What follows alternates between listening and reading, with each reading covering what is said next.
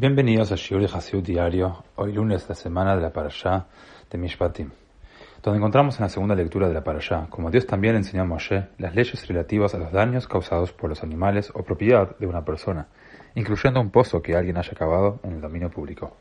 Como dice el versículo, Ishbor o Ishbor, Penafal Shamashor o Hamor, Bal Shalem, si una persona descubre o cava un pozo, y un buey o burro cae en él, aquel responsable por el pozo debe pagar por el daño.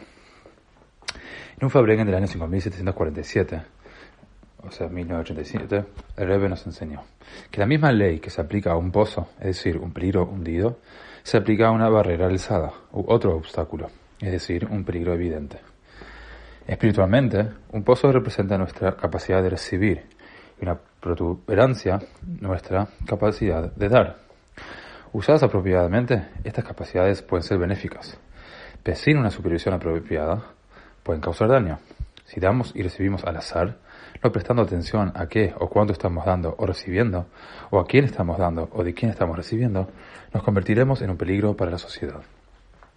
Pero si elegimos aceptar solo influencias positivas y difundimos solo positivismo a nuestro alrededor, nos convertiremos en una fuente de bendición para todos los que nos rodean.